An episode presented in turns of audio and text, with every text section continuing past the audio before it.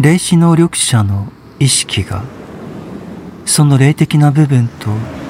魂の部分が普通の睡眠中に無意識に行われることと同じような方法で肉体から本当に離れることができる地点に到達したと仮定してみましょう。その人はこれから説明するものに出会うことになります。霊視能力者の意識が最初に出会うのは実際その人の精神的な見通し全体を完全に逆転させるものです。私たちは肉体の中にいる限り五感で周囲を見渡しそれを知性によって考えています。つまり山や川や雲や星などの世界を見たとしてそれらを見つめているある地点で私たちは自分自身がこの自然界に比べて非常に小さなものであると考えるのです。しかし霊視能力の意識が肉体を離れて外側で作用し始めるとこの関係は全く逆転するのです。普通の感覚の前に広がっているこの世界は私たちが肉体の脳とつながった知性で考察するこの世界領域はその霊視の視界から消えてしまうのです。つまり私たちは自分自身がこの外側の世界に注ぎ込まれたような本当に肉体を離れたような感覚を覚えるのです。この感覚は次のように表現するときに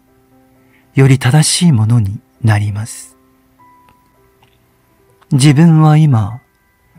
以前は外側に見ていた世界の中に注がれている。自分は今、その中にいる。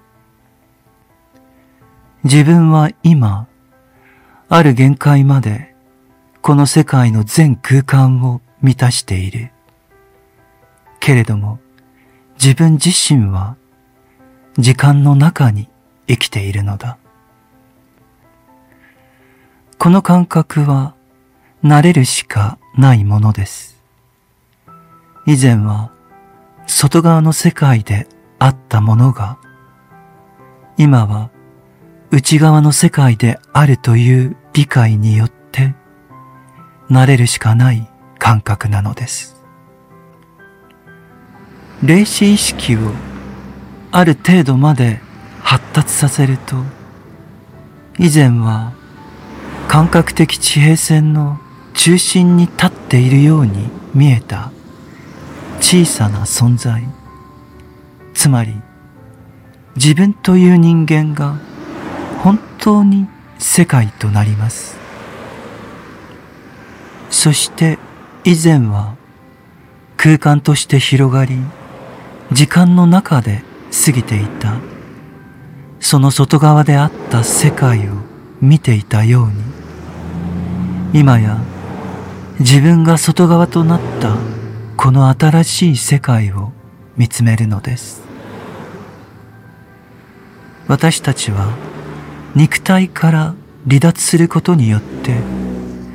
ある程度まで世界となったのです。以前は世界ではなかったもの、自我と呼んでいたものが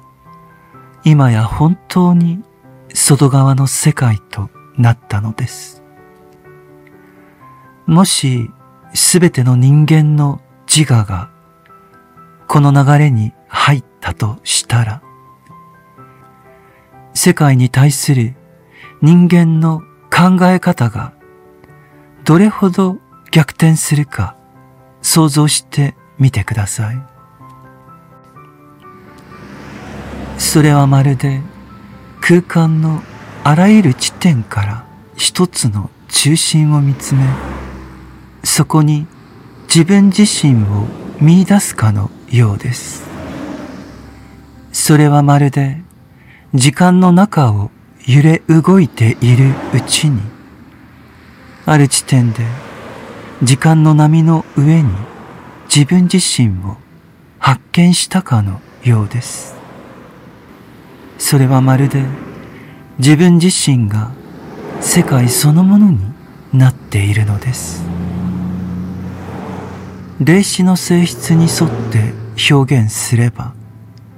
これが人間の内面を理解することを学ぶ意図を持って、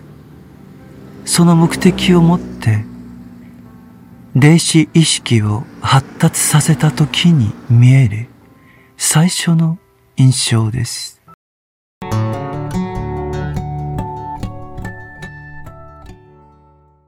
人間の内面生活について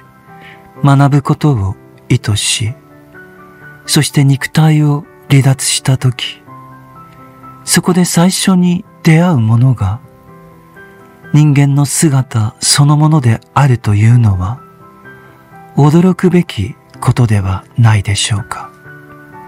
そしてこの人間の姿はいかに変化していることでしょうか。この人間の姿は非常に違って見えるのです。しかし、そこに見えているのは確かに自分自身であるのです。それは以前は自分の皮膚の中で自分の血液の中で自分として感じていた存在が今は外側にいるのです。この自分は最初はそこに立っているもののその外見と呼べるようなものしか見えないのです。しかしそれが次第に変化していくのです。その外見の目はつまり目であった部分は二つの太陽のように輝くのです。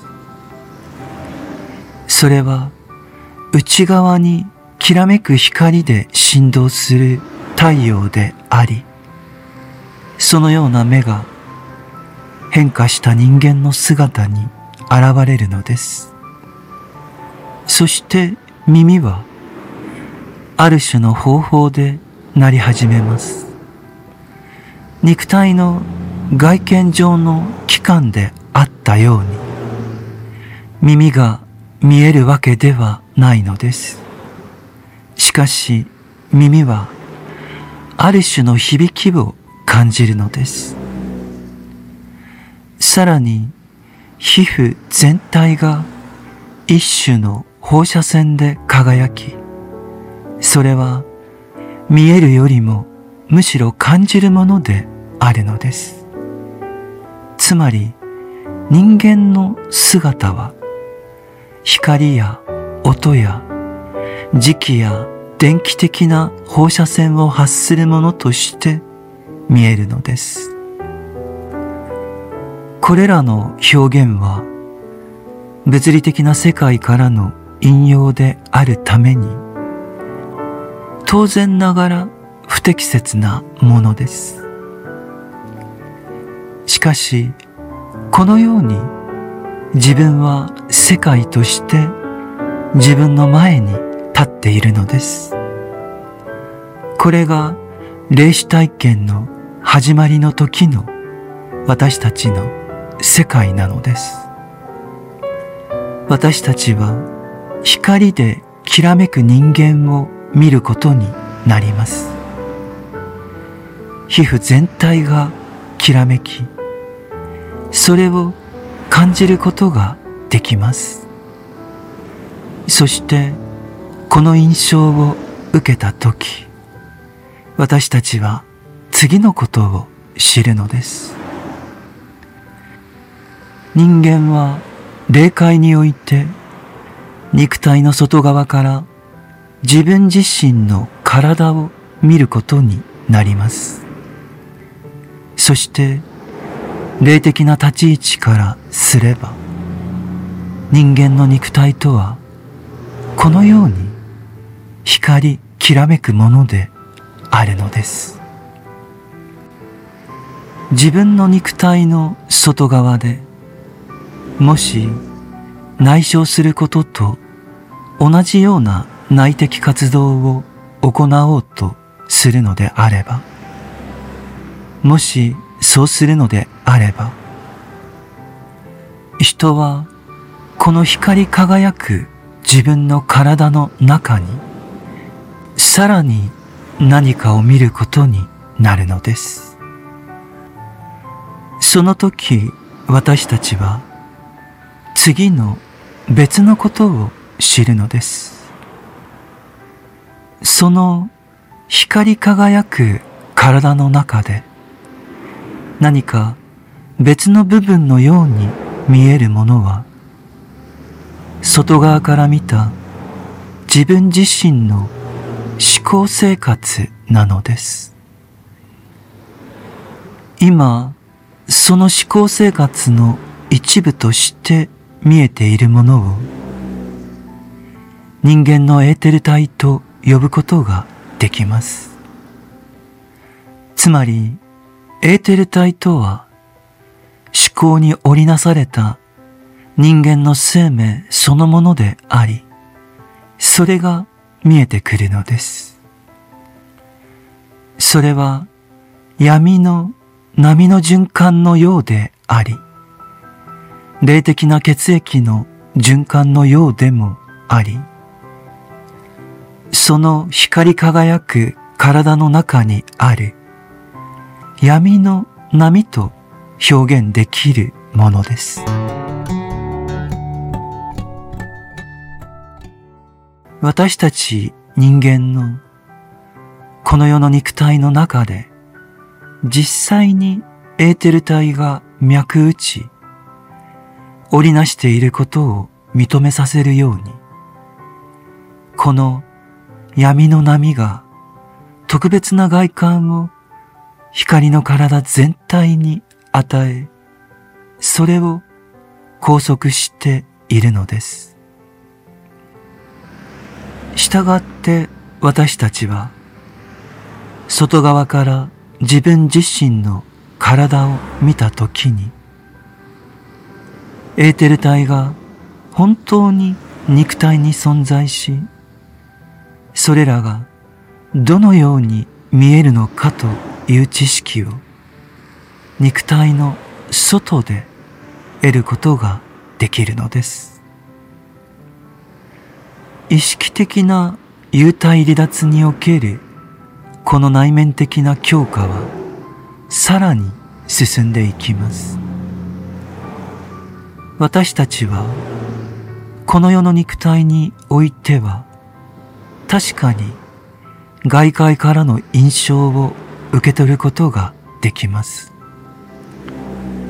しかし霊界の体は内面的には全く感情を持たない、何も感じない存在であるかのように、そのように見えてしまうのです。人間の感覚は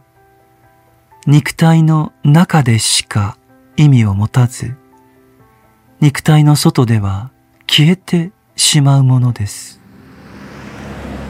しかしこの世の肉体感覚に相当するものは肉体の外側にいる時にも私たちを内的に動かすことができるのです私たちはこの世においては自分が空間の中にいて時間の中を動いていると感じていました。空間の中で出来事や存在を観察し時間の中に自分がいることを実感していたのです。しかし肉体の外で感覚に対応する内なる魂の性質が目覚めるとその魂の性質はあらゆることが明らかになっていく。その知識を開発し始めるのです。私たちは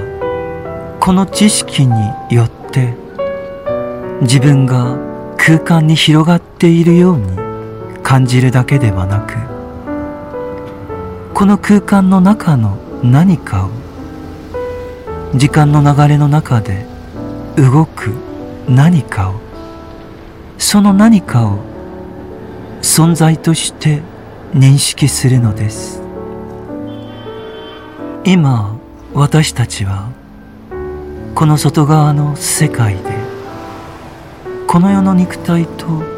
その感覚器官によって見ていたものではなく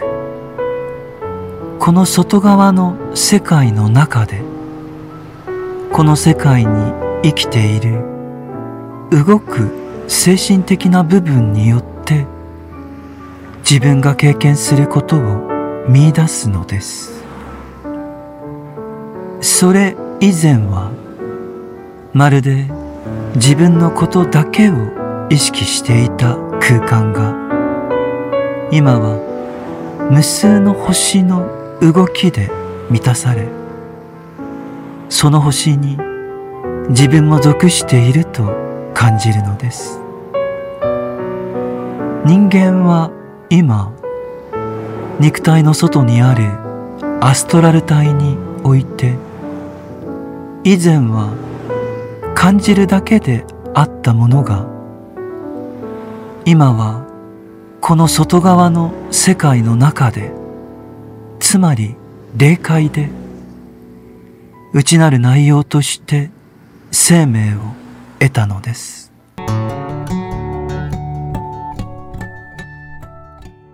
意識的な幽体離脱によるその初めの頃そこで外界と表現した自分の一部つまり闇の波としてのエーテル体の思考生命を含むその光の体を振り返るとそこで私たちが無数の星の動きに集中する瞬間、つまりアストラルに集中する瞬間、この世に残してきた自分の肉体の星の生命が、つまりアストラル体が違って見えるのです。その違いは次のように表現することができます。人間はその光の体とエーテル体の思考生命を振り返りながら自分自身に集中することができます。人間は自分自身に集中することができるので自分が知っている内なる星の世界がその光の体の中に誕生するのです。人間はそれを完全に満たし、そして次に自分が残してきたこの世の肉体を振り返るのです。これは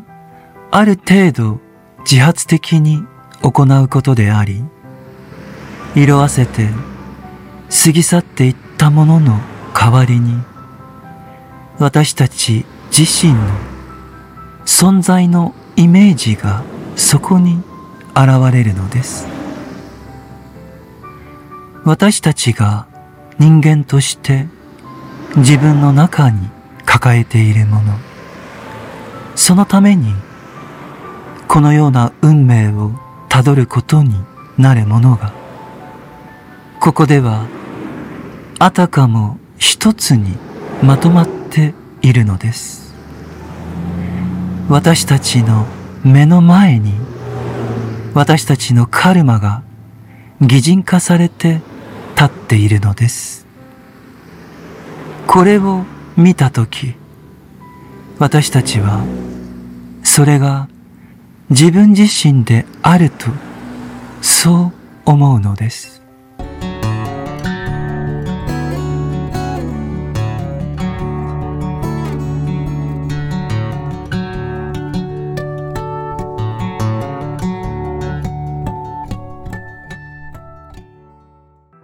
私たちは意識的な幽体離脱において自分の肉体の外側で意識を保ち霊化した魂を追いかけその霊的領域で自分自身の体と外側で出会いました。そして自分の外側に見る霊的な自分は光り輝く体としてその世界に広がっていくのです。さらにその光の体の中には闇の波として織りなされるエーテル体の思考生命が現れました。これは私たちの肉体をこの世に拘束する肉体の生命そのものと言えるものです。この光り輝く体とエーテル体の中で私たちが意識的な活動を行うと無数に動く星の世界が人間のアストラル体の実体として現れました。それは輪廻転生における私たちの擬人化したカルマであり、この世の肉体にそれが映されるのです。そしてまたさらにそこに別の意識が現れてきます。この意識は現在進行しているものであり、それは非常に憂鬱なものです。私たちは自分自身の人格化されたカルマとしての運命を自分の肉体や自分に関わる最も親密な人々とのつながりの中で現実としてその運命を受け止め実際にそれを感じることで人格化されたカルマを見ているのです。では、地上に生きる人間の肉体、そしてこの肉体に動きを生じさせる筋肉系はどのように構築されているのでしょうか？人間の筋肉組織の全形態は人間の運命、人間のカルマによって創造されています。私たちは今自分自身に向かってこう表現する時が来たのです。精神世界で表現される。この世の本質としての戯れや幻想はその実態においてこの現実とどれほど違っていることでしょうか。私たちがこの世の肉体にいる限り私たちはこの肉体が人間であり自分の存在はこの筋肉組織で構成されているものだと考えています。私たちの肉体はその成長において形成され結晶化されます。私たちの肉体はその細胞レベルの形成においても自分自身のカルマとして結晶化されます。このカルマは肉体の筋肉系において付加されているのです。つまり擬人化されたカルマとは私たちの肉体なのです。したがって霊視能力者は例えばある人が肉体として成長しその成長した肉体に導かれ何かの事故に遭遇した時そこでその事故が起こったのはその事故が起こる場所へと自分自身を追いやる霊力が自分の肉体である筋肉組織に宿っていたからだとはっきりとそう見抜くのです宇宙の秩序は私たちの運命を筋肉系の中に結晶化させたのです。私たちの筋肉系には、この物理的な平面世界のために結晶化された精神が宿っています。この精神は私たちの健在意識とは別であり、それは無意識の領域から私たちを導き、それぞれのカルマに従って私たちの過去と未来を操作するのです。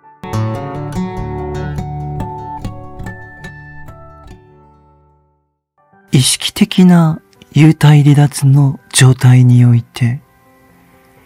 自分の外側のその光の体の中で、私たちが内面的な強化をさらに進めていけば、つまり、その経験をさらに進めていけば、この世の物理的な生活における人間の意志の衝動に対応するものが、その光の体の中に生じてきます。この意志の生命とでも言うべきものが光の体の中に現れたとき、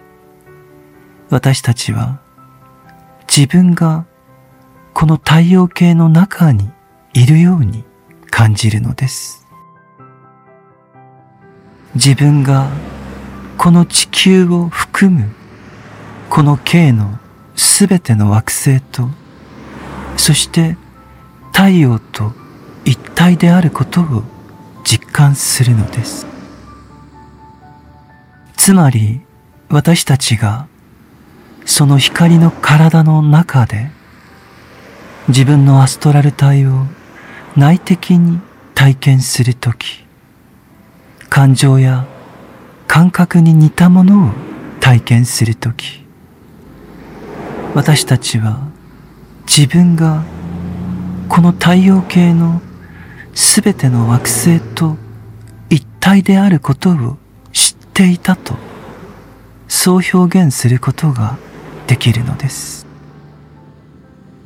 そして私たちがその光の体の中で自分の自我を体験するとき地上の意志に似たものを体験するとき、私たちは自分がこの太陽系の太陽と一体であることを知っていたと、そう言えるのです。人間の意識が地上の肉体の中にいるときと、そして意識的な幽体離脱において人間の意識が自分の外側の霊界にいる時とつまり肉体とその実在としての光の体の間ではその内側に存在するものとその外側に存在するものが世界として入れ替わるのです。私たちはこの人生において肉体の成長と衰退に直面していきます。私たちはこの肉体の誕生と成長を導きそこに運命を与える霊的な力の存在があること。そして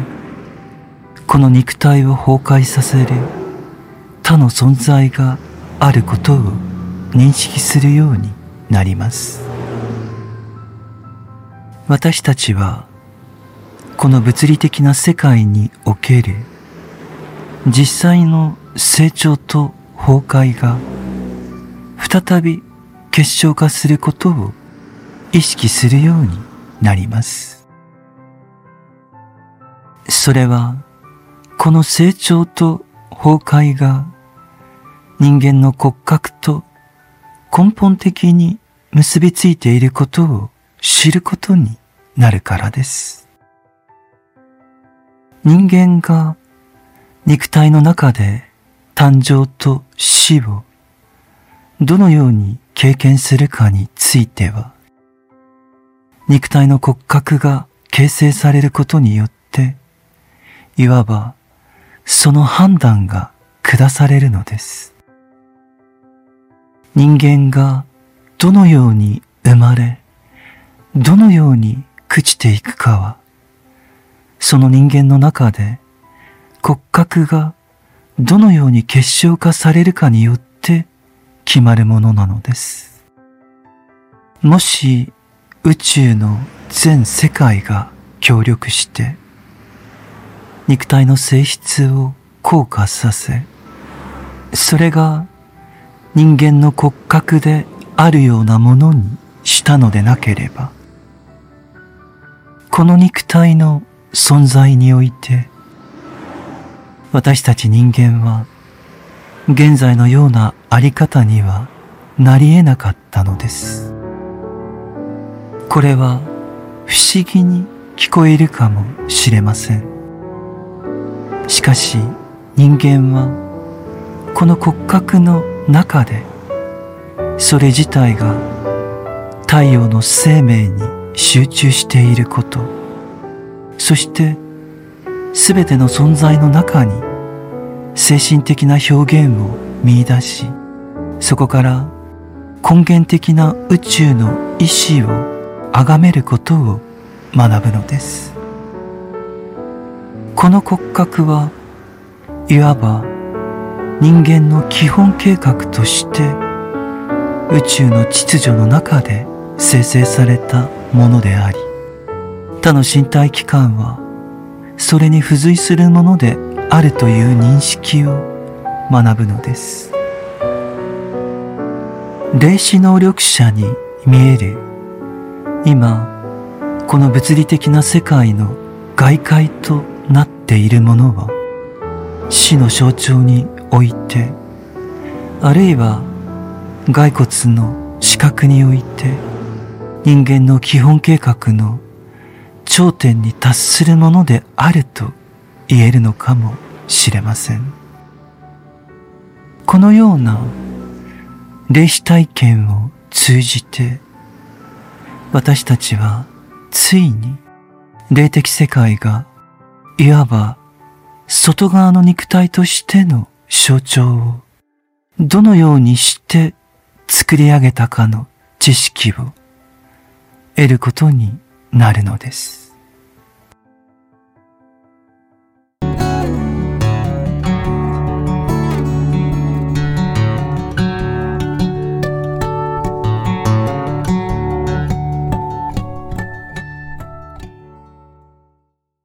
意識的な幽体離脱において経験する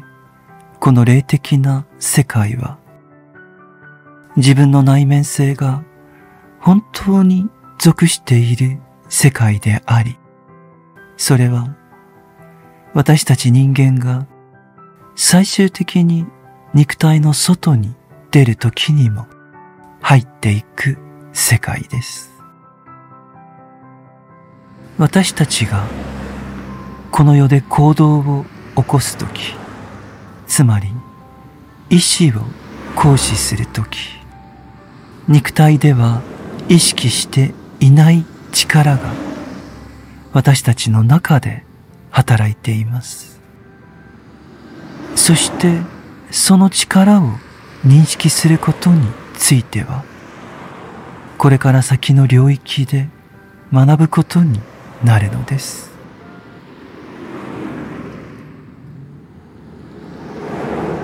もし私たちが自分の肉体を前に移動するために骨格の仕組みを利用するのであればその作用には普遍的で宇宙的な力が関与しているのです。この力は私たちが肉体の外で光の体の中でこの先の領域を経験した時にそこで初めて私たちの中に本当に入ってくるものです。例えばある人が散歩に出かけ骨格の仕組みを利用して手足を前に進めたとしましょう。私たちの骨格の構造によって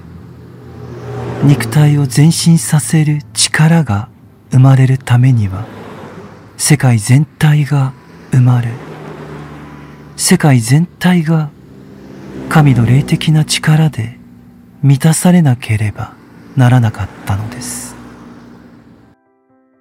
私たちの一歩一歩の歩みに神聖な霊的宇宙が参加しているのです。私たちは足を前に進めるのは自分だと思っています。しかし、私たちが霊的な宇宙、その神聖な世界の中で生きていなければ、そうすることはできないのです。私たちは、この世の肉体の中にいる限り、自分の周囲の世界を眺めます。そこには鉱物、植物、動物の王国に属する存在、そして山や川や海、雲や星、太陽や月が見えます。これらの外側に見えるものにはすべて内なる存在があるのです。そして私たちが意識を離脱させ肉体の外で活動するときに私たちはその内なる存在の中に入っていくのです。私たちがこれらの存在にあるいはその存在の中に生きるとき、その霊的本質、すなわち輝く太陽の背後に、輝く星の背後に、その美しい自然の背後に隠されているもの、そこに隠されているものが私たちの肉体を動かす時の骨格の構造の中に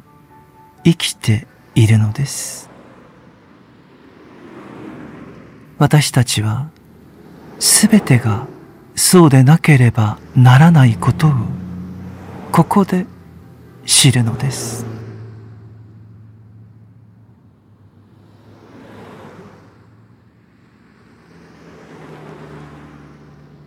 私たちは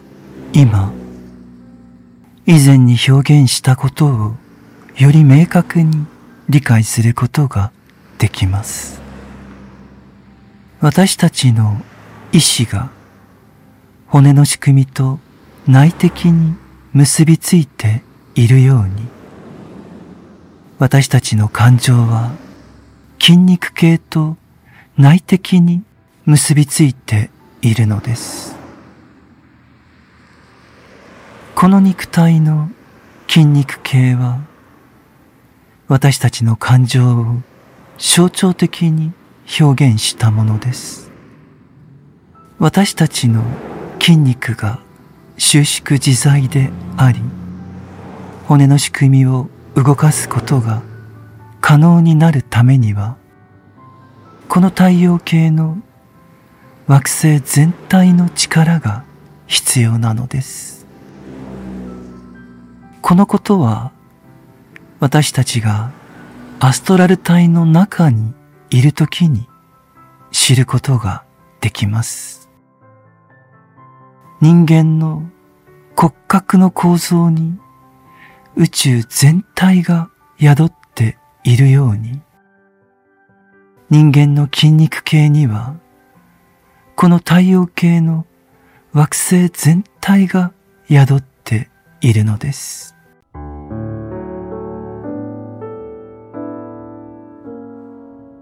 私たちの思考や感覚や知覚についても同様であることは次の講義で説明することにします。霊的な知識はこのようなことを私たちに明らかにしてくれます。このことから霊的な知識は単に思考やアイディアを与えてくれるものではなく私たちの魂全体に浸透しそこで私たちは本当の自分自身を知ることができるのです。そしてそのすべての感覚と思考においてこの霊的な知識が自分自身を異なる新しい人間にしていくことがわかるのです。もし人々が霊視意識の経験としてここで説明したことを受け入れることができるとしたらもし人々がこれを受け入れ、それが自分の心に働きかけ、そしてそれを自分の魂の中の一つの基本的な感覚として持つことが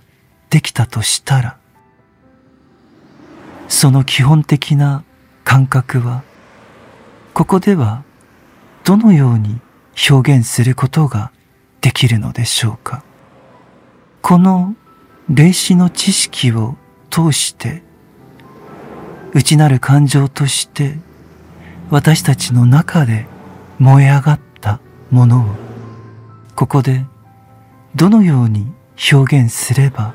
いいのでしょうか？このことを一つの重要な感覚としてまとめるとすれば私たちは今、人間の本性を以前とは違った形で捉え、私たち人間の本性が神聖な霊的宇宙に浸透していることを今は知っていると、そう表現することができるのです。